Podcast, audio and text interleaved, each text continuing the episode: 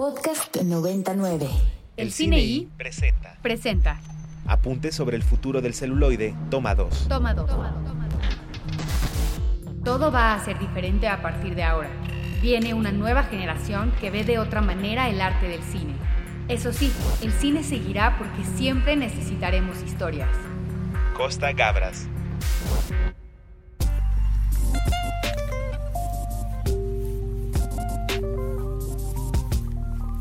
Doce con cinco, segunda hora del Cine I del viernes 23 de septiembre del 2022. Eh, ya no estoy cambiando el año como hice hace algunos programas. Sigo siendo el More en este año y en el que sea. Y comparto micrófonos con mi queridísimo Ricardo Marín. Tenemos una hora más del cine y todavía tenemos entrevistas, tenemos temas, cosas, cosas eh, chidas de qué hablar, More. Sí, se queda una energía muy interesante en la cabina. Siempre. Estén presentes o no nuestros invitados. Cuando hablamos de cine y todo el mundo está entusiasmado, este, como lo está Salvador Nito Wong. Sí, aquí estoy. He estado callado, pero ya. Pero ya volví. Este, Andrés Durán Moreno sigue en la cabina. Aquí sigo, estimado More, como tú siendo en este y en el año que sea, Andrés Durán. Durán Moreno. Y el buen Novando que hace que sonemos. Este, muchas gracias. Eh, pues, eh, ¿qué, qué más hay? Este, mi queridísimo Nito, decía yo hace rato que Venecia, Toronto y San Sebastián son muy seguidos, se empalman ligeramente Sí. eh, los tres festivales. Y en Toronto, que no es propiamente un festival de cine competitivo, que no tiene como las mismas lógicas de, de entregar la concha de oro de San Sebastián, el león de oro del Festival de Cine de Venecia, el leopardo de oro del León, de Locarno, este, el oso de oro de Berlín, la, la palma de oro de Cannes. Eh, sí hay un premio muy importante que es el premio del público y este año se lo llevó un gran cineasta global que apesta a muchos otros premios, Nito. Es, bueno, un cineasta que ya todos conocemos y que ha sido de los más exitosos, Steven Spielberg, que ganó el premio de público en Toronto con su película The Fablemans, que es una película semi-biográfica sobre su adolescencia cuando se empezó a meter en el mundo del cine. Que yo ya vi una tendencia de directores exitosos que están haciendo películas Eso biográficas que empezó Cuarón con Roma. Interesantísimo. Kenneth ¿no? También. Ahora Belfast. dicen que González Iñárritu con Bardo También. está Sí, sí. Coqueteando con eso, ¿no? Spielberg, este Pavel Pavlikovsky que cuenta la historia de amor de sus, sus papás, padres. ¿no? Este y nos podemos ir a este a, a- a- a muchos otros creadores, otras creadoras, este Dominga Sotomayor con Tarde para morir joven, este Carla Simón con 1900 verano 1993, este el cine autorreferente, ¿no? Joanna Hogg con The Souvenir, ¿no? Este, Sí, aunque no no, sea claro. propiamente de la infancia, ¿no? Pero el cine au- autorreferente me parece que, que tiene muchísimo. Ahora, ¿qué es lo que sucede? Que yo creo que ya va a ser muy difícil que le veamos una película mala a Steven Spielberg. No, definitivamente. Este, eh, platicamos alguna vez fuera del aire, Rick, sobre la versión de Amor sin barreras de Spielberg. Así es. A mí me dejó pasmado. Es impresionante esa versión justo porque creo que cuando...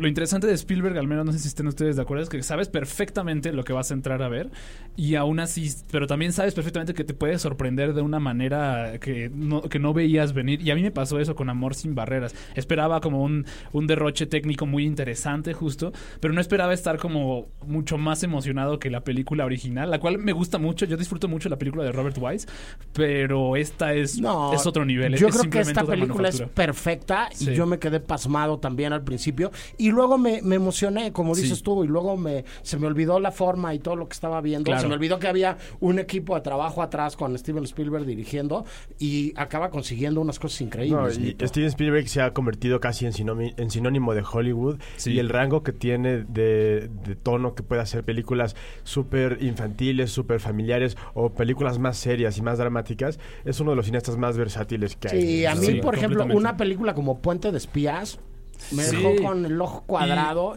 y, pa- es un ejercicio de estilo que parece una película de otra época. Y aparte- o sea, está filmada de una manera distinta. Y esa escrita por los hermanos Cohen, justamente, que es muy interesante eso porque ves los guiones que han hecho otros directores de los hermanos Cohen y nunca les quedan bien. No, no. siempre quedan raras, siempre quedan No, extrañas. aquí- y él como que agarró el, estilo de los Cohen y Además de todo, genial.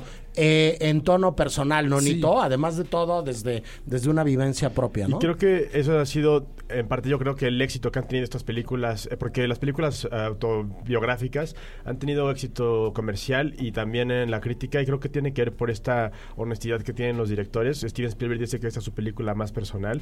También Roma, Cuarón dijo que era su película más personal, y creo que Iñárritu va a decir lo mismo de Bardo. Entonces, hay algo ahí, una tendencia, y creo Sí. que tiene que ver Que con Bardo, nada más decir antes de darte la palabra, Andrés, Gracias. Bardo está en San Sebastián ahorita también y ha seguido dividiendo opiniones de Va una seguir, manera bien fuerte. Sí, Andrés. Sí, eh, que ahorita aunado a lo que decían a este dominó de personas que están haciendo películas que es lo más personal o eso así, me acordé de, de- del toro diciendo que la forma de elaborar la película que ahora sí le quedó como él quería, ¿no? Que era la película que él quería hacer.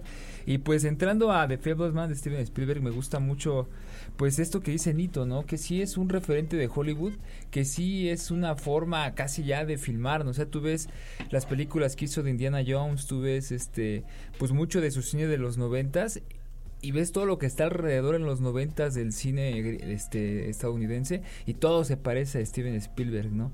Sí parece ser como una especie de pues no de plantilla, pero pues sí de, de un camino pues bien recorrido, ¿no? Un sendero que pues muchos han seguido y que pues han, han llegado lejos gracias a Es eso. un referente y es alguien en el que todas y todos los jóvenes cineastas que tienen esta idea mainstream del cine quieren ser y se quieren convertir. Este, en la semana en, en clase revisábamos este primero sobre lo infinito de Roy Anderson, ¿no? Sí. Este, como algo completamente distinto a, a lo que a lo que sucede en el mainstream o en la industria o en la manera de contar ahora que hablabas de plantillas no Andrés Claro. pero también eh, revisamos en un caso concreto de un proyecto en concreto este el toro salvaje de Martin Scorsese y cómo está filmada este la mayoría de los combates y las peleas este, que se han rodado después de 1980, que es el año en el que se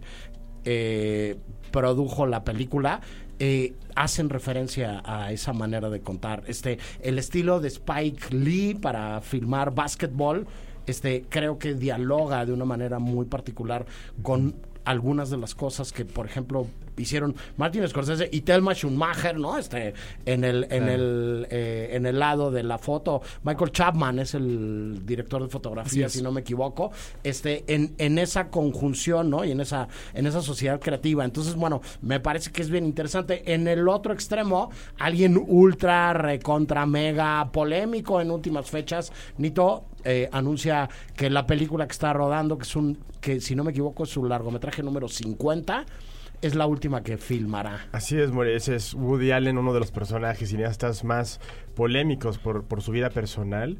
Eh, dice que se va a retirar a los 86 años. Esta es su, última película. Dicen que es una película similar a Match Point.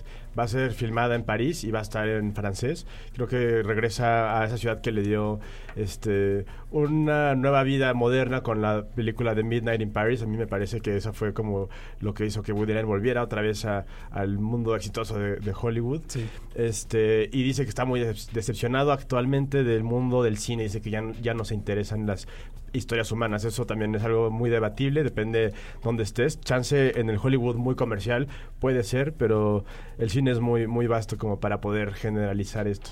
Sí, desde luego, este Spielberg y Woody Allen como parte de las notas de, de nuestro día, decir muy rápidamente, eh, antes de irnos a canción, eh, lo que se puede ver esta semana en Cineteca y en las salas de cine, está Sanctorum de Joshua Sí. Hill, este, una película bien interesante de alguien también egresado de la Ibero de Puebla que anduvo por aquí un par de semestres haciendo materias del subsistema de cine y que me parece un cineasta poblano bien interesante, Rick. Y que, y que Sanctorum es una propuesta como no se ve normalmente, de, o sea, problemas que vemos normalmente tanto en el panorama mediático del país como en el, digamos, como en el panorama cinematográfico de México. No obstante, tiene una visión, como una perspectiva completamente diferente, una que yo nunca había visto Sí. y una y un uso también, ya, ya en cu- cuestión más formalmente cinematográfica, un uso de efectos especiales también que me parece, pues, podríamos llamarle hasta innovador para la industria Sí, mexicana. sí. una película que ha tenido un muy buen recorrido por Sí. festivales internacionales también.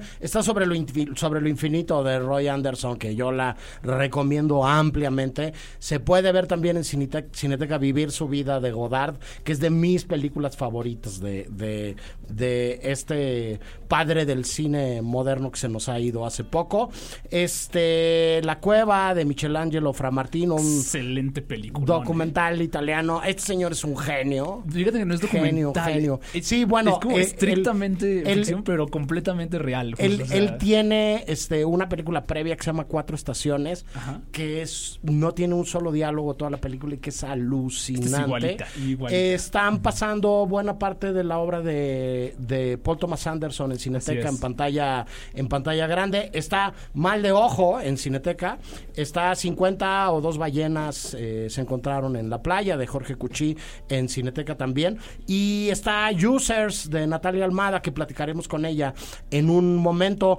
Este en la cartelera el, en- estreno importante, habría que decirlo con todas sus letras, es mal de ojo. Me da mucho gusto, mucha satisfacción que haya una apuesta este, por sacarla con tantas copias, más copias que las películas internacionales Así que es. se estrenan este fin de semana. Está la película De de, los memes. de los memes y de los pleitos del escupitajo entre las grandes estrellas de Hollywood en Venecia, ¿no? Que es No te preocupes, cariño, Don't Worry, Darling, la segunda película de Olivia Wilde, que su primera película es fantástica, Booksmart, y esta película a mí me llama mucho la atención por eso. Sí, una entrega más de un clásico de la animación española, de un personaje mítico que se llama Tadeo Jones. Este, en Netflix está la nueva película de Floria Henkel von Donnersmarck, que se llama No dejes de mirarme, el director de La vida de los otros, un director alemán espléndido. Eh, y en Movie están las películas de Arturo Ripstein que tienen un rato ahí eh, ya estrenaron El lugar sin límites, pero pero está este ¿cómo se llama? El castillo de la pureza y varias es. cosas más. Este, una película de Jan González Rick. Sí, un- una película corto mediometraje que se llama Hideous, donde sale el este el, ah, el músico uh, Oliver Sim de VXX, quien cu- cuya cuya música para este para este eh, mediometraje fue también elegida como el extracto de la semana aquí en Ibero 90.9. Sí, y grandes autores como Julian Schnabel con Miral, este, como Joao Pedro Rodríguez con El Ornitólogo, una película, película. que a mí me vuela la cabeza. El Nuevo Testamento del cineasta belga Jacob Van Dormel, eh, responsable del Octavo Día, película increíble. Y Masculino Femenino de Godard, para volver a decir eh, de Godard. Movie.com diagonal Ibero 909 para llevarse un mes gratis de esta plataforma. Ahora se los tuiteamos.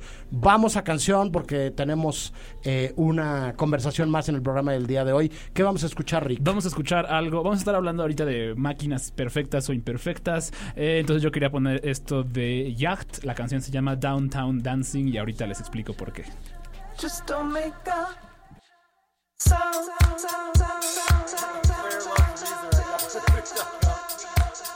¿Qué escuchamos, Rick? Escuchamos eh, Downtown Dancing de Yacht, una como parte de una producción hecha de la mano de inteligencias artificiales con este dúo de música dance pop, dance punk que se llama Yacht justamente. Lo que hicieron fue que pusieron toda su toda su discografía en una inteligencia artificial y la inteligencia artificial les devolvió 10 canciones que más con letra, que son más o menos lo que estamos escuchando en este momento justo. Correcto. Y bueno, este inteligencia artificial es un pretexto extraordinario para darle la bienvenida a nuestra siguiente invitada del día de hoy. Eh, me da muchísimo gusto tener en los micrófonos de Ibero 90.9 y del Cine I una vez más, este no es la primera conversación que tenemos, a la directora Natalia Almada, que ya tiene en la cartelera de nuestro país su más reciente eh, largometraje documental Users. ¿Cómo estás, Natalia? Eh, bien, gracias. ¿Cómo están? Qué Bien. gusto estar aquí. Pues contento de hablar de nuevo contigo. Este, estaba haciendo yo cuentas, Natalia, y yo te conocí cuando estrenaron e hicieron El General, gracias a que nos presentó la queridísima Dani a la Torre, ¿no? Este, Sí. y de entonces En el 2009. 2009, de entonces ahora, este, una eh, carrera y una búsqueda bien interesante, este, en, en tus películas. que hoy te lleva a una eh, nueva entrega que además de, de, de, decirte que me encantó y que me, me sorprendió muchísimo a nivel formal, porque creo que es una película impecable, ¿no? Y una película de, de una exactitud y de una belleza plástica bien particular.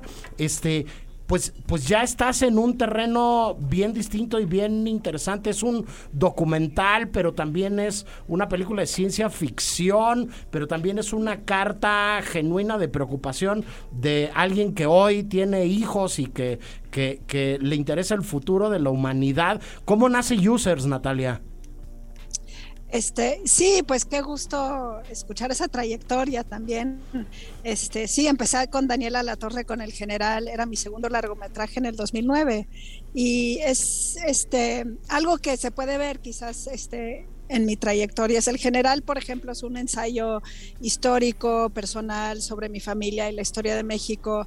Y luego hice el, el velador, que es como algo más este, observación en un este, Panteón en Culiacán y después una ficción. Entonces, para mí, esta como este cambio a esta película que es un ensayo visual, que combina un poco de ciencia ficción con documental, para mí se me hace muy natural.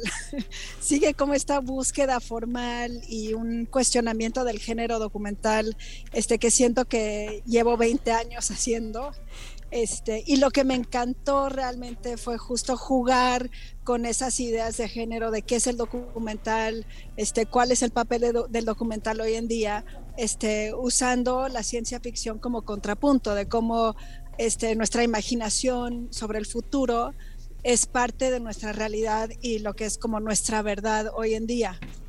Y es un documental que en el fondo este, no, no busca respuestas, no busca necesariamente informar, lo cual era un papel muy importante del documental en, en algún momento, pero que siento que hoy en día, este, como la información es tan accesible por otros medios, este, el documental tiene esta libertad que, que antes quizás no tenía tanto. ¿Cómo, ¿Cómo, entra en juego lo, lo, personal, Natalia? ¿Cómo entran en juego y cómo se te ocurre, por ejemplo, incluir a, a, tus hijos en este diálogo que, estableces y en, este, en esta batería de preguntas, que además coincido contigo que, que es otro de los grandes aciertos de, de, la película, que no buscas contestar, ¿no? Que estás proponiendo de alguna manera una reflexión y que, que, pues que el cine puede servir para eso, para poner temas encima de la mesa o para iniciar conversaciones y no necesariamente para, para dar respuestas, ¿no? Pues mira, justo ahorita estoy sentada, me tuve que salir de la carretera, estoy en California, este, en camino de donde estamos viviendo en San Francisco y Stanford, donde estoy dando clases. Este, y es Silicon Valley, o sea, es el mundo de tecnología 100%, o sea, todo es innovación. En Stanford, pues todo el mundo está inventando cosas, investigando. Y en parte es el estar aquí, en este contexto, y tener hijos aquí, que me hizo este, empezar a cuestionar cosas como, bueno, dónde estoy para empezar, ¿no? En este lugar este, donde hay tanto progreso, tanta idea de cómo se piensa mucho en el futuro y, y que todo está avanzando gracias a nuestra tecnología. Y cuando, para mí por lo menos, cuando tuve mis hijos, que ahora tienen cuatro y cinco, este, sentía como una, un gran cuestionamiento sobre todo, ¿no? Y mucha inseguridad de, qué hacer.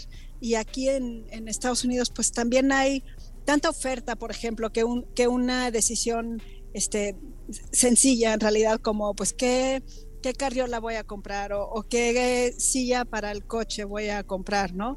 Se vuelve complicado porque hay tantas opciones. Y me dejé un poco fantasear de, bueno, ¿cómo sería si comprara esa cuna inteligente y si mi bebé se enamorara o se encariñara más de la cuna que de mí. Ok.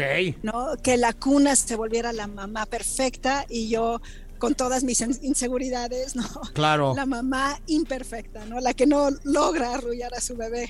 Correcto. Este, y de ahí la película es un viaje, o sea, es, no, no se queda ahí en el mundo de, de la maternidad, este, aunque es importante, pero es este como pues ensayo visual, búsqueda, juego, este, que va a los incendios, este, hace como también una, un cuestionamiento medio histórico, ¿no? De cómo nuestras tecnologías han cambiado el paisaje o han cambiado nuestro sentido del tiempo y el espacio, ¿no? Porque, por ejemplo, si piensas en, en un coche, ¿no? Y dices, bueno, pues sí, se inventó el coche, pero pues eso cambió nuestro paisaje completamente con carreteras, con caminos, este, nuestra dependencia en el petróleo, este, nuestro sentido también del espacio. De cuánta distancia, de la distancia, cuánto tiempo, dónde puedo vivir, qué tan lejos estoy de mis queridos, este, todo cambió y cuando, cuando se inventan estas tecnologías nuevas, este, o cuando empezamos a usarlas, no siempre estamos tan conscientes de qué tan amplios son los, los cambios que pueden provocar. Correcto. Ricardo, te quería preguntar algo. Sí, justamente Esta, esta vibra como de, de, reflexión como experimental que tiene Users es de lo que más me gusta, este, de lo que más me gustó. Aparte de que, digo, yo desafortunadamente la vi en una, en una computadora en la oscuridad de mi cuarto, pero aún así fue una experiencia, una experiencia muy envolvente, me pareció la película. No obstante, yo quería hablar, preguntarte sobre como la como el contenido, digamos, justo la película no es exactamente, no es realmente una reflexión que, que haga un juicio, digamos así, de, ese estilo, creo, o un juicio moralino, digamos. Eso es yo creo lo que más me parece interesante. ¿En algún momento te preocupó tal vez como esta interpretación, tal vez que la gente pensara como, como que esta película está proponiendo algo como eh, de, este estilo como antitecnológico, o tú cómo te alejaste de estas interpretaciones, Natalia? Este, claro que fue una preocupación, porque te dice más un poco de lo que busca el público en cierta forma y lo que este nuestro cine como más comercial también este, nos ha condicionado a esperar. y ese es un cine como con una respuesta, con un con un este con una moraleja clara, ¿no? Sí, claro. Y en este caso lo que justo quería es buscar ese punto de ambigüedad. Y la ambigüedad no es el no sé o no tengo una opinión, sino cómo logro mantener en cierto equilibrio este, el hecho que la tecnología, como muchas cosas, este, tiene un aspecto increíble que nos mejora la vida, que nos este, facilita muchas cosas, que nos resuelven miles de problemas. Tiene un lado súper positivo y es un reflejo de lo increíble que podemos ser como seres humanos en nuestra creatividad, en nuestra capacidad de, imaginarnos cómo va a ser el futuro y realizarlo. Este, es increíble. Y por otro lado, hay consecuencias que, que pueden ser dañinas que no tomamos en cuenta. Entonces, ¿cómo lograr este, tener esa ambigüedad, aceptarla, o sea, realmente asumirla, ¿no? Decir, bueno, así es, es bueno y es malo. Entonces, ¿cómo puedo negociar entre esos dos aspectos para, para que no me haga daño y para aprovechar? Sí, eso está reflejado incluso en, en, en los planos y en los personajes que aparecen en, en tu película, Natalia. Este, haces la apuesta por, por presentar a tus hijos y a una persona más, si no me salieron mal las cuentas, pero el resto de los planos de la película este, están vacíos de, de personas y eso no necesariamente la deshumaniza. Eh, aprovechaste también muchas cosas nuevas de tecnología. Hay unos planos espectaculares hechos con drones, por ejemplo. ¿Cómo, cómo va cambiando la mirada de la cineasta o cómo vas aprovechando y cómo vas eh, integrando? No sé, eh, hablábamos hace un momento de 2009, podría parecer poco tiempo o mucho. No se podía hacer técnicamente en 2009 muchas de las cosas que hiciste en esta película, ¿no? Y digo, el cine siento que siempre ha tenido una relación muy íntima con la tecnología, ¿no? Y desde sus principios, o sea, no es nada nuevo en cierta forma. Y por otro lado hay un aspecto que no ha cambiado, ¿no? Que al final estamos mirando imágenes, estamos construyendo imágenes, las estamos eh, pegando de una forma u otra, este, una contra otra, en una forma en el tiempo, ¿no? Entonces hay algo fundamental de lo que es el cine que no ha cambiado. Y luego hay este, tecnologías nuevas que nos han permitido ah, tener mi forma de verlo es como tener pers- perspectivas distintas.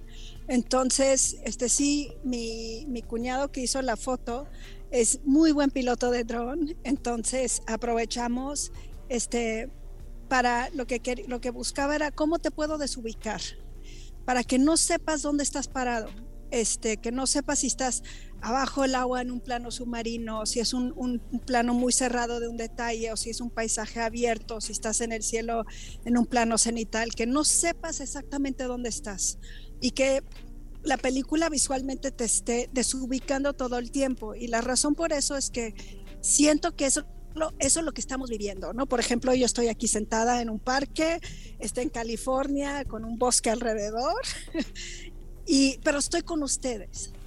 Y de- igual de repente me llega una noticia de mis hijos que están en la escuela, o, o mi mamá que está en México, o mi hermano en Bélgica, o ustedes este, del terremoto que pasó en México, ¿no? Entonces, ¿dónde estoy? Sí, nosotros estamos ¿No? ahora, ahora en Santa Fe, Natalia. Por un accidente están aquí conmigo haciendo el programa en cabina, este Andrés, este Ricardo, Nito y David, pero llevábamos casi dos años haciendo el programa, este todo mundo desde nuestras casas o desde latitudes distintas y entendemos perfectamente esto que nos dices. Eh, un millón de gracias por platicar con nosotros, muchas felicidades por por la película que nos parece espléndida y este y recordarle a la gente que, que se puede ver en México la película estos días en Cineteca Nacional, en eh, Cine Tonalá, en Le Cinema Ifal, este, en muchos otros lugares que no son solamente eh, la capital de la República. Un abrazo muy grande hasta Mérida, a nuestro queridísimo Marianito este, y su Salón Gallos, ¿no? Y que la gente se acerque Sí, y sí. que vea, que vea esta, esta reflexión que, que, que construiste con, con mucho talento y con mucho cuidado, Natalia. Y, y y no solo por la escala del cine y todo, sino porque el ir al cine es un ritual que nos, en el que nos entregamos a algo y nos comprometemos con algo. Y buscar esos espacios donde no estamos distraídos es súper importante. Absolutamente. Entonces, no solo para mi película, pero para nuestra calidad de vida en general, ¿no? El poder realmente entregarnos a una cosa sí, desde, este, y estar en silencio de lo demás. Desde luego, este, eh, hace 15 días tuve la suerte de encontrarme a, a Dani La Torre, le mandamos un abrazo muy fuerte en, en, en la reunión de los nominados eh, a los Arieles allá en la Casa Buñuel y ella me dijo, tienes que verla en una sala de cine, tenía toda la razón. Yo nada más de despedida decirle a la gente de Natalia, además de todo lo que ya dijimos de la película buena, la música es de Cronos Quartet, También. así que este, ahí nada más para que se den un quemón, vayan a verla Sí. y a oírla en una sala de cine. Muchas gracias, Natalia. Gracias a ustedes. Y Que nosotros, tengan buen día. igual, nosotros nos vamos al último corte de, de estación del programa del día de hoy y regresamos con nuestro monográfico. Hoy Nito nos propuso un tema muy interesante que no habíamos enfocado, al menos desde la perspectiva que él... eh, nos eh, propuso, que es el cine y las coincidencias. Díganos qué piensan de este tema o cuáles son sus películas favoritas. Volvemos en un momento.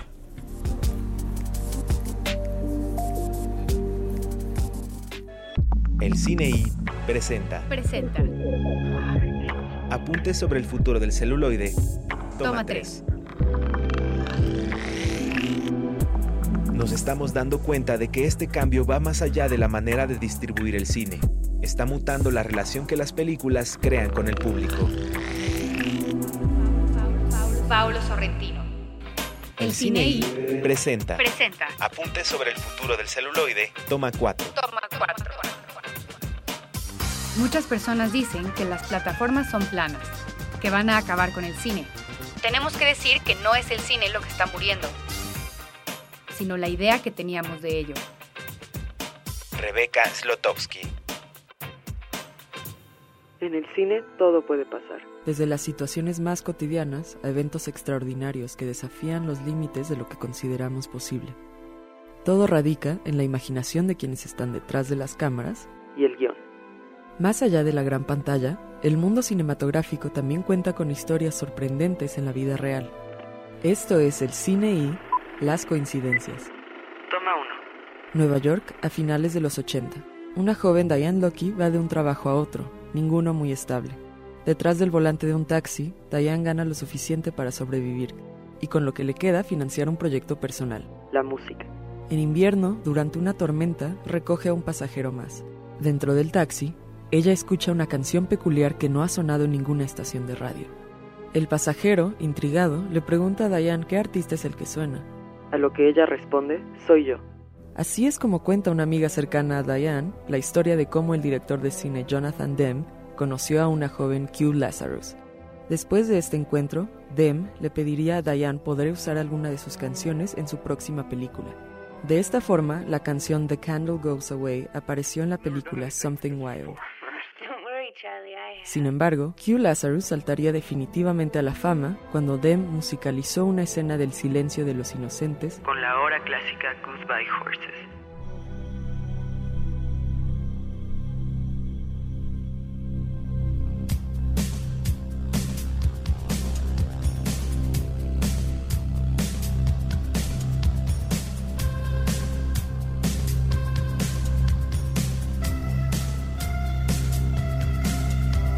La carrera musical de Q Lazarus llegó a un apogeo con Goodbye Horses. Los años pasaron y eventualmente Diane Lucky regresó a una vida relativamente normal.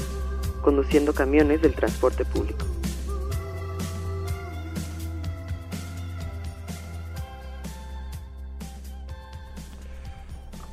Esto es el cine y las coincidencias. Así es. Eh, yo soy el More y platico sobre el tema con Ricardo Marín. Así es, justamente, pero no las coincidencias, eh, digamos, en la historia, sino coincidencias de- en el detrás de cámaras. Eh, Andrés Durán Moreno está en la mesa también. Coincido con ustedes aquí ahora.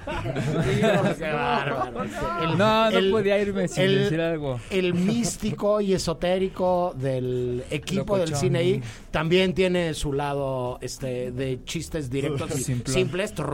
Ah, exacto, tamborazo. Y Nito Wong, ¿por qué este guion y por qué este enfoque que como bien dice Ricardo Marín no es necesariamente algo que probablemente ya podemos haber eh, tratado en el programa en estos 17 años, sino más bien eh, estos encuentros fortuitos, estos juegos del azar que han hecho que algunas sociedades creativas sean posibles, ¿no?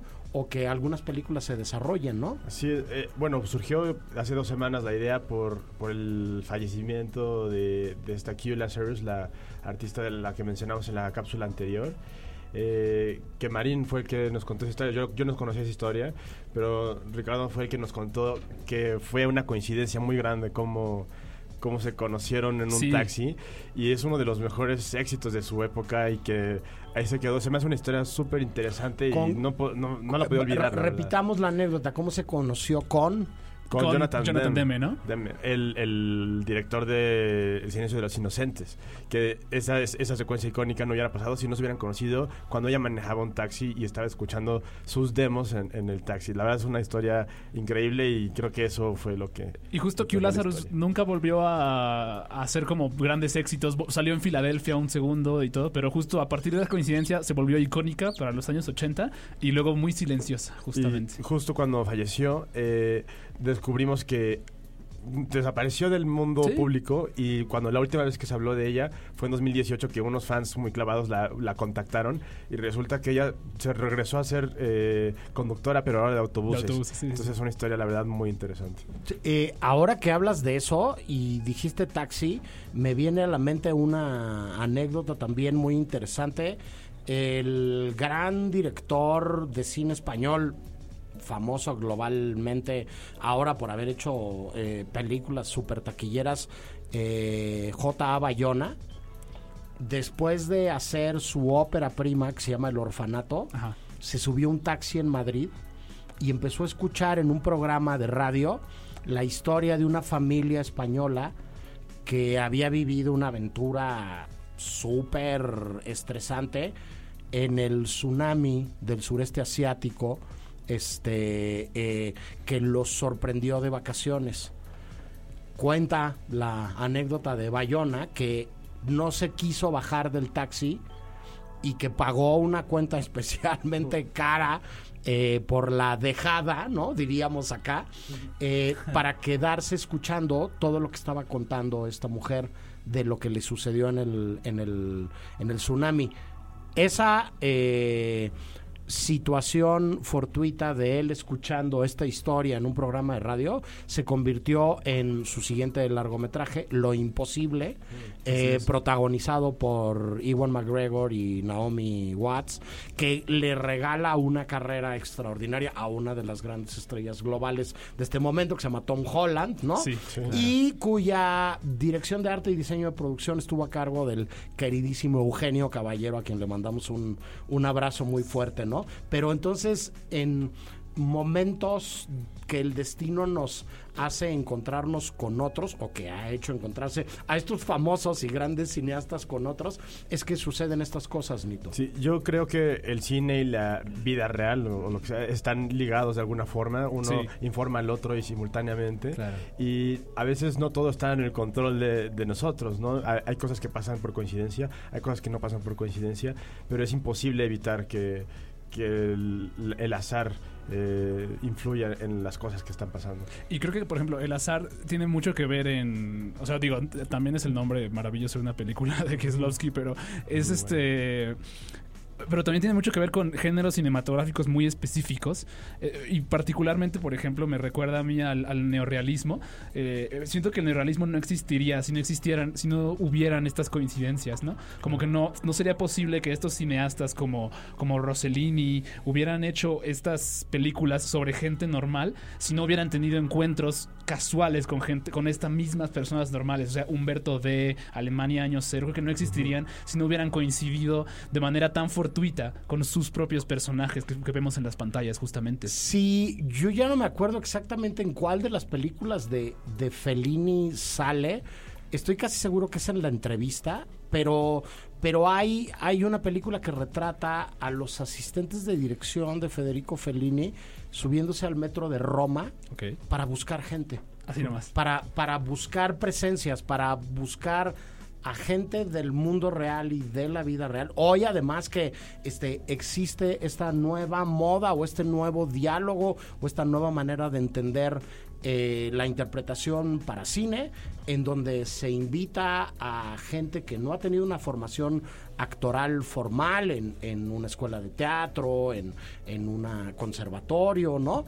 Este, a interpretar personajes y que tiene que ver con el neorrealismo italiano y que tiene que ver con, con esta búsqueda original de aquellos años de, de lo verdadero, de lo Sí. verídico, de lo real, ¿no?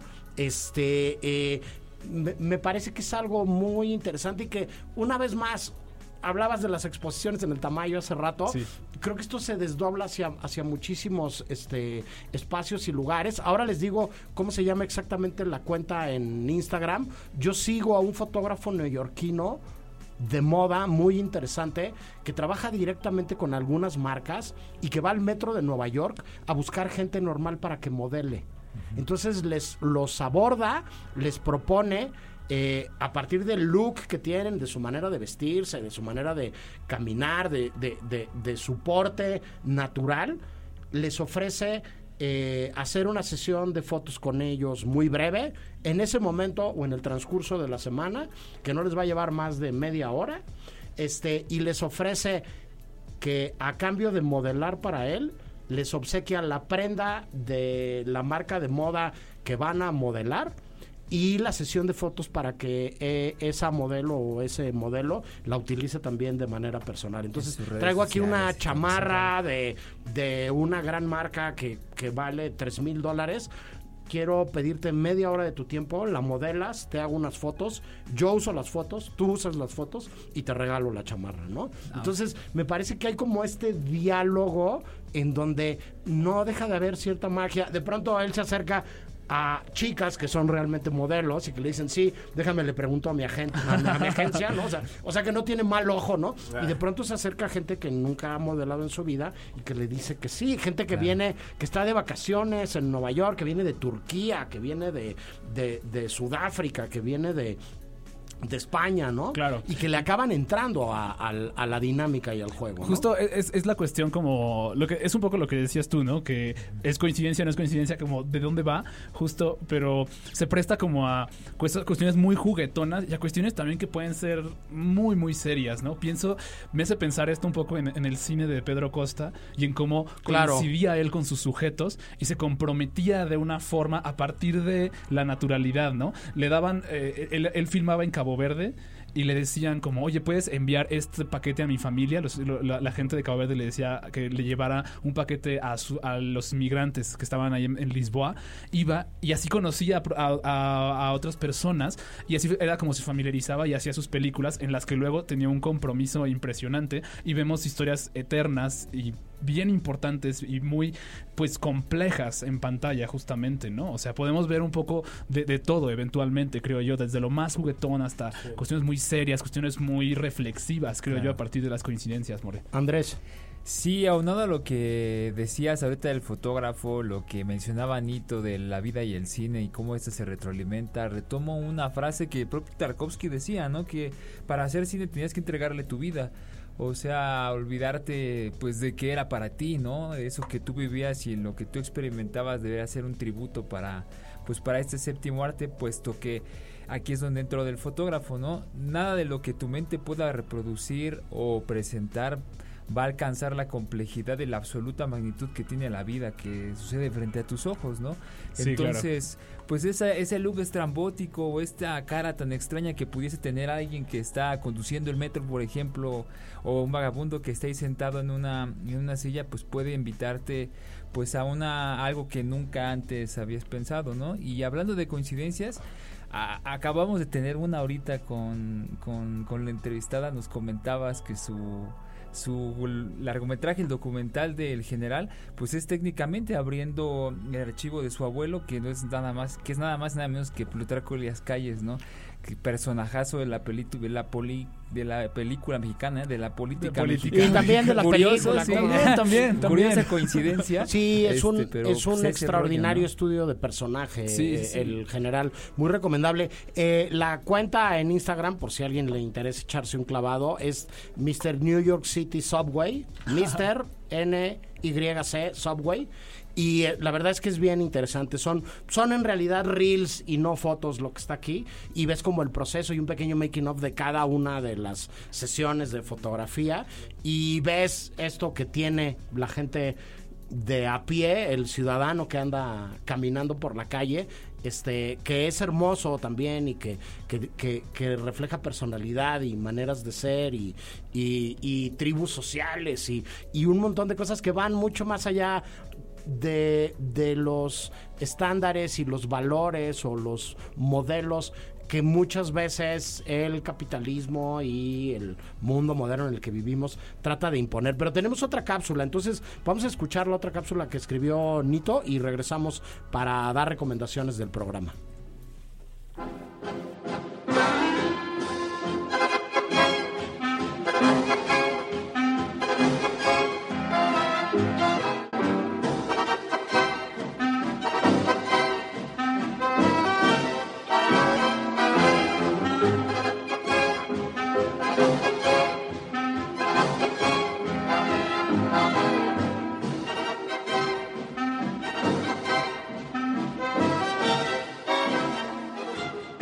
La vida, como el cine, está plagada de coincidencias, que cuando ocurren, pocos pueden vislumbrar lo que aquel encuentro puede generar.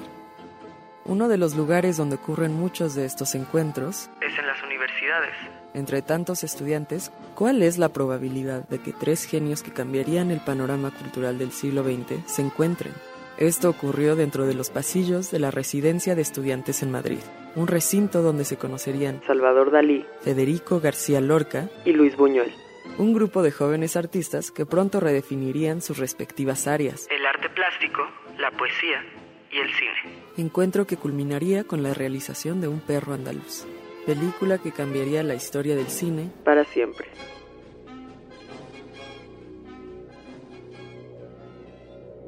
En el lenguaje inglés existe una palabra para describir el acto de encontrar algo bueno de forma accidental. Serendipity. Algo que los hermanos Safdie encontraron en las calles de Nueva York mientras preparaban la película Uncut Gems. Joshua y Benjamin Safdie se encontraban en los mercados del distrito de diamantes de Nueva York, investigando para la escritura del guion de Uncut Gems, cuando se encontraron con una joven, Ariel Holmes. En ese momento, ella no tenía un lugar para dormir y tenía una grave adicción a las drogas. Su personalidad fuerte llamó de inmediato la atención de los hermanos, quienes hablaron con ella para conocer su historia. Los hermanos Safdie alentaron a Holmes a dejar las drogas y escribir su historia en una memoria. A cambio, ellos realizarían una película basada en ella, y Ariel sería la protagonista. Así es como surgió Heaven Knows What, una fuerte representación de la vida en las calles de Nueva York, donde su protagonista lidia con el amor, el abandono y la adicción. Everyone told me that you were a fucking whore. That you're a fucking scumbag. A fucking whore. Evan, Jimmy, Dark Mark, even Scully told me. Everyone told me that you're doing this shit again. If you loved me, you would have killed yourself by now. You hear me? If you loved me, you would have killed yourself by now.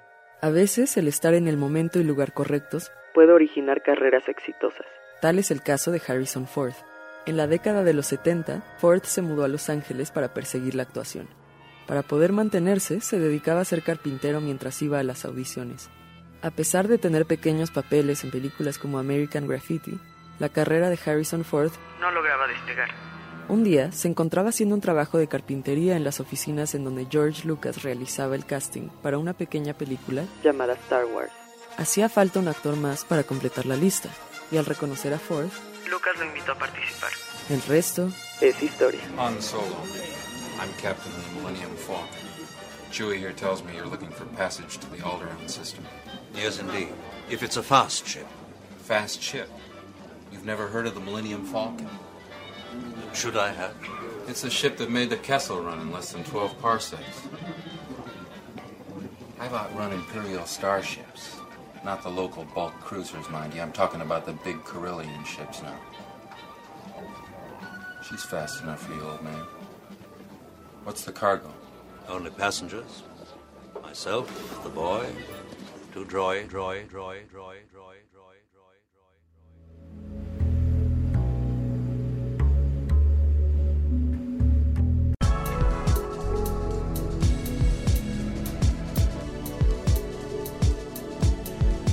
Saludos a Lalo Velasco, a Ana Paula Barrios, a mm, quién más, este, Aquí veía ok. a Loli Bigut, este, que nos están escuchando, este, a Carlos Rueda, este, que son agradables coincidencias. Exactamente. Hablando del tema en el que estamos, ¿no? Em, usas eh, Nito y mencionas en esta segunda cápsula esta genial coincidencia de tres jovencísimos eh, artistas que solamente eran unos chamacos cuando se conocen en la residencia de estudiantes en Madrid. Este, digo, Federico García Lorca, Luis Buñuel y Salvador Dalí, Sí. bajita la mano, Que ¿no? se encuentren personalidades de ese calibre en un mismo lugar al mismo tiempo. La verdad, yo creo que es una coincidencia muy grande y creo que eso cambió el panorama del cine porque El Perro Andaluz sí es un... O sea, eso se enseña en todas las escuelas de cine del mundo. Claro. Claro, Si no sí. hubieran conocido. Sí, no, claro. Yo diría, Claro. yo diría que del, del arte del siglo XX Sí, incluso, sin ¿no? O sea, duda. sí, sí, sí. este, Una película o algo que recomendar Andrés. Una coincidencia, hablando de un gran surrealista, Luis Buñuel, Los Olvidados, está la historia, no sé si es verídica, quizá tú la sabrás, de que Buñuel encontró en un periódico una historia sobre un niño muerto que apareció Ese es este, el, efectivamente el punto de partida de la de- anécdota de los olvidados. de Los Olvidados. Entonces, pues esa coincidencia, ¿no? Es una gran película del cine mexicano en manos de un gran español que pues como todo se sentía mexicano, como Chabela Vargas nació donde quería. Pues, Exactamente. vamos, ¿no? Los mexicanos nacen donde quieren. Nito, gracias por proponer este guion. Una película. Ah, bueno, la que Heaven Knows What, que en los manos a Dee investigando para hacer Uncut James, Diamantes en Bruto en Netflix, este, se tardaron 10 años en hacerla porque al, al investigarlas conocieron a este personaje que se les pareció muy interesante, hicieron la película, Robert Pattinson vio Heaven Knows What y pidió hacer una película con ellos, hicieron Good Times y después de 10 años hicieron Uncut James, la verdad muy interesante eso. Muy bien, Ricardo Marín, muchas gracias. No, a ti, a ti, More. Yo me quedo igual con el, con el cine, de- pues, lo que ya mencioné, el cine de Pedro Costa. Cómo salieron esas coincidencias tan trágicamente bellas, digamos, a partir de algún suceso como la migración y él tenía que devolver, entregar estas, estos paquetes y así fue como conoció a varias otras personas de las cuales su filmografía luego se convirtió el eje. Esas personas son el eje de su filmografía, justamente. Correcto. Este, entre todas estas historias mágicas detrás del cine, Krzysztof Kieslowski compra un libro de poemas Oh, sí, de una premio Nobel polaca, Wisława Szymborska, para llevar de regalo a una fiesta de cumpleaños. Cae una nevada terrible, decide abrir el libro y leerlo porque no puede ir a la fiesta y se encuentra con un poema que le inspira el guion de Rojo, el cierre de su trilogía, que a la postre sería eh, su última película, ¿no? Y su película póstuma, eh, que habla de precisamente las coincidencias y del azar. Entonces Rojo de Krzysztof Kieslowski, ahí en esas recomendaciones, este ya está por aquí Rox y ella tiene otros datos, entonces quédense a escucharlos. Eh, gracias Obando, gracias sobre todo a los que están del otro lado del transistor y el dispositivo digital por hacer posibles las mejores dos horas de nuestro mejor día laborable de la semana. Yo soy el More y nos podemos ver en muchos lados, pero seguro, seguro, nos vemos en el cine. Adiós. El Cine I presenta Presenta. Apuntes sobre el futuro del celuloide, toma 5. La necesidad es la madre de la invención. No nos podemos deprimir por las dificultades. Lena Ramsey.